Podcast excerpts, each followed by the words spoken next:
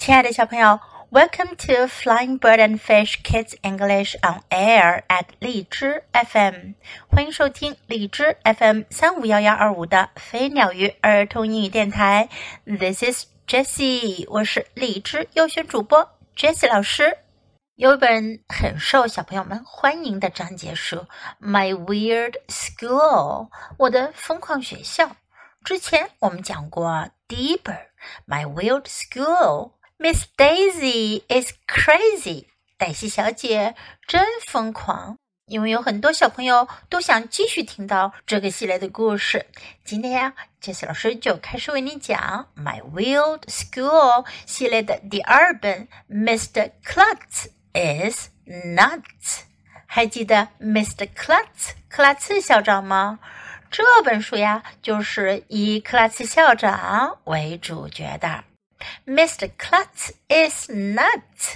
克拉茨校长疯了。注意到没有？Klutz 和 nuts 这两个词呀，they rhyme，它们是押韵的。我们来听听关于克拉茨校长的疯狂的事吧。Today you're going to listen to the first and second chapters of this book. 今天我们要讲的是这本书的第一和第二章。 my Weird School. Number two, Mr. Klutz is nuts. Chapter one, The Flying Principal. 飞起来的校长。Watch out! Somebody screamed. 有人在尖叫，当心！Mr. Klutz, the principal of my school, was tearing down the sidewalk on a skateboard.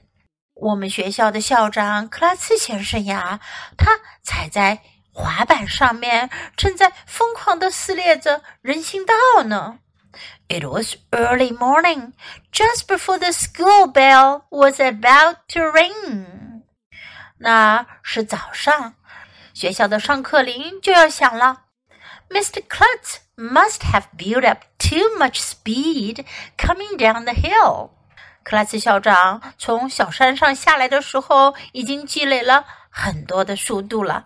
He was weaving in and around the kids and their parents, totally out of control.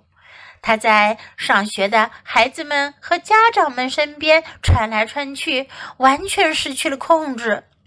Most principals are really serious and dignified。 大部分校长都很严肃，很有威严。They look like they were born as grown-ups。他们看上去生下来就是个成人一样。But not Mr. Klutz。He's more like a grown-up kid，但克拉茨校长可不是这样，他更像个长大了的孩子。 When he isn't skateboarding to school, he rides his motorcycle, his scooter, or wears his inline skates. 如果他不踩着滑板去学校，他就会骑他的摩托车或者滑板车，或者穿上他那轮式溜冰鞋。Run away, principal! Some kid shouted. Run for your lives!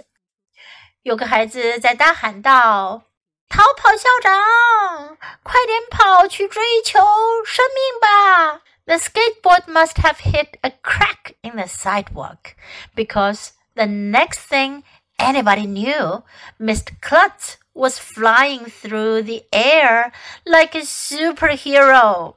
校长的滑板一定是撞上了人行道的某个裂缝，因为啊，大家知道的下一件事情就是克拉茨校长像一个超人一样飞上了天空。Kids and their parents were diving out of his way. Dogs were running in all directions. 孩子们和家长们都快速的从他的路上跑开，狗狗们也四散跑开去。Mr. Klutz crash landed in the bushes at the front of the school. 克拉茨校长在学校前的灌木丛里紧急降落了。Luckily, he was wearing a helmet. and he had knee pads and elbow pads on over his clothes. 幸运的是，他戴着头盔呢，而且在他的衣服外面，他还带着护膝和护肘。 Everybody stopped for a second because Mr. Klutz was just lying there in the bushes without moving. 大家都停留了一会儿，因为克拉斯校长躺在灌木丛里一动也不动。We weren't sure if he was alive.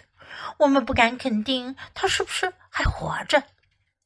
Good morning, Mr. Klutz, said Mrs. Cooney, the school nurse, as she walked past. 学校的护士库尼太太经过他的时候，跟他打招呼。克拉斯校长，早上好。Good morning, Mrs. Cooney, he replied. 他回答说：“库尼太太，早上好。Beautiful day, isn't it？今天天气真好，不是吗？Lovely，真好。Then Mr. Klutz got up brushed himself off and walked up the front steps like it was totally normal for a principal to skateboard to school and crash headfirst into the bushes. 然后克拉斯校长就起身，把自己身上拍拍灰，然后走上学校前面的台阶，就好像对于一名校长来讲，踩着滑板去学校， 并且头朝前的冲进灌木丛里是再正常也不过的事儿了。Mr. Klutz is nuts，克拉奇校长真疯狂。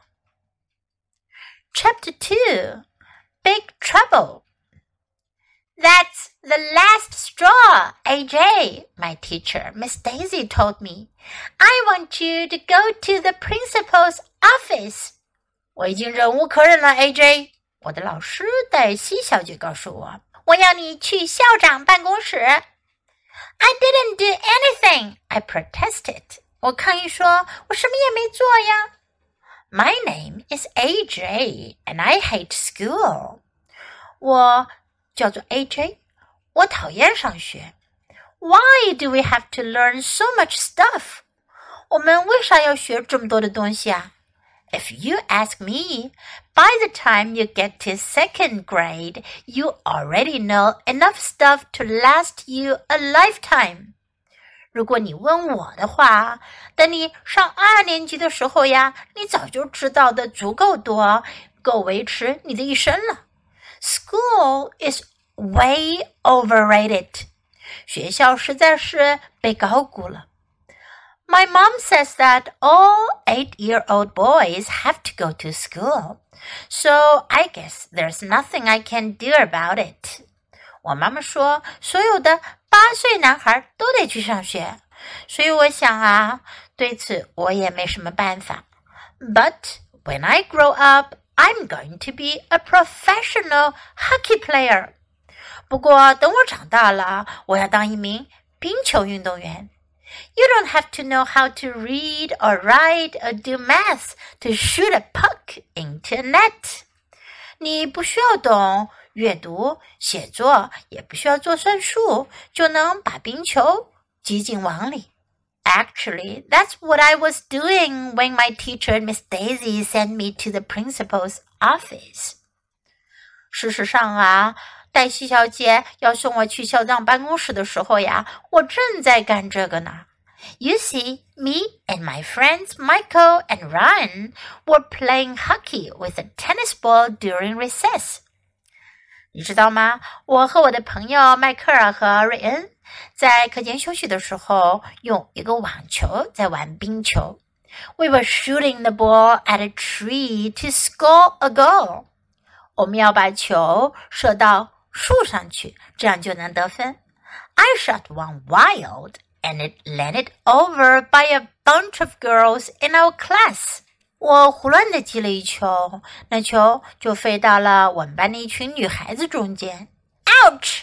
That hit me! shouted this girl named Annette. 有个叫做安妮特的女孩大喊了起来：“哎呦，打到我了！” She was rubbing her leg like she had been hit by a train or something. something。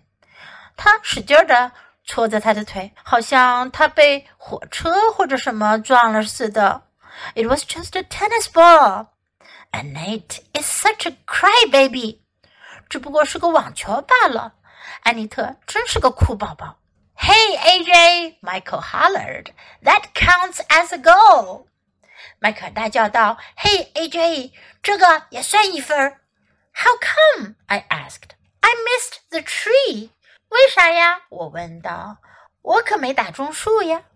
Well, you did hit the puck into a net. Get it? A net. A net. A net. 他说：“哎，你确实把球打到了安妮特的身上，懂了吗？A net. A net. Annette， 安妮特这个名字，Annette，它的发音啊，在英文中就像 a net，一张网一样。因为冰球呀是要把球射进网里去的，所以呢，迈克用了一个双关语，说 AJ 把球打中了 Annette，就是打中了球网里。Well, after me and Ryan got it. We thought that was just about the funniest joke in the history of the world. 嗯，等我和瑞恩反应过来，我们觉得呀，这真是世界上有史以来最好笑的笑话了。Miss Daisy didn't think it was very funny, though. 不过黛西小姐可不觉得这好笑。she was already mad at me because I had forgotten to bring in a current event article for the third week in a row. 他已经很生我的气了，因为我连续三个星期都没带一篇写现实事件的文章来了。That's when she said it was the last straw and I had to go to Mr. Klutz's office. 就在那时，他说他已经忍无可忍了，我必须得去克拉茨校长的办公室。小朋友们，你们还记得吗？在第一本书里，AJ 喜欢的是什么运动呢？是不是在这本书中提到的 hockey 呢？考考你的记忆力哦。Now let's practice some sentences in the story. Watch out，当心！Watch out。Beautiful day, isn't it？天气很好，不是吗？我们一般用这句话呀来跟别人搭讪、打招呼，即使是在陌生人之间，也可以用这句话来打招呼。Beautiful day, isn't it? Lovely，真好。Lovely. That's the last straw. 忍无可忍了。That's the last straw. 这句话是什么意思呢？这句话呀，来源是这样的：大家都知道，骆驼是非常能负重的，但是呢，骆驼的负重呢是有限度的，一旦超过了它负重的极限，骆驼就会承受不了。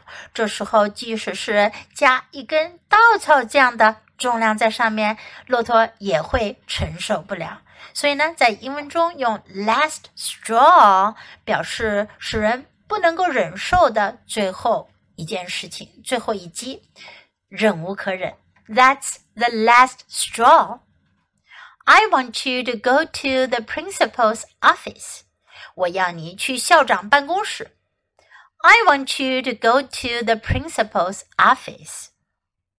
I didn't do anything. 我什么也没做。I didn't do anything.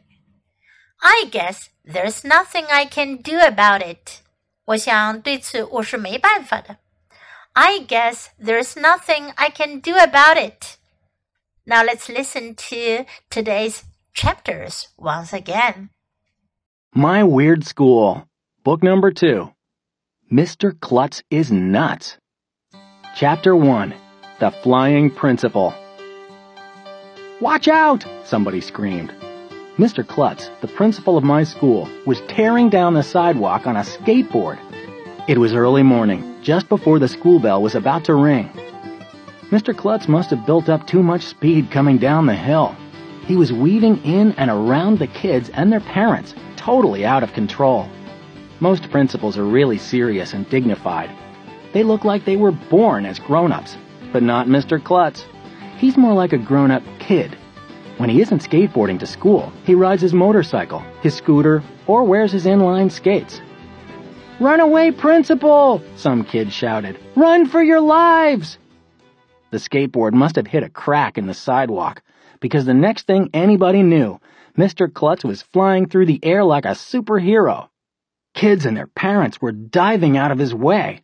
Dogs were running in all directions. Mr. Klutz crash landed in the bushes at the front of the school. Luckily, he was wearing a helmet, and he had knee pads and elbow pads on over his clothes.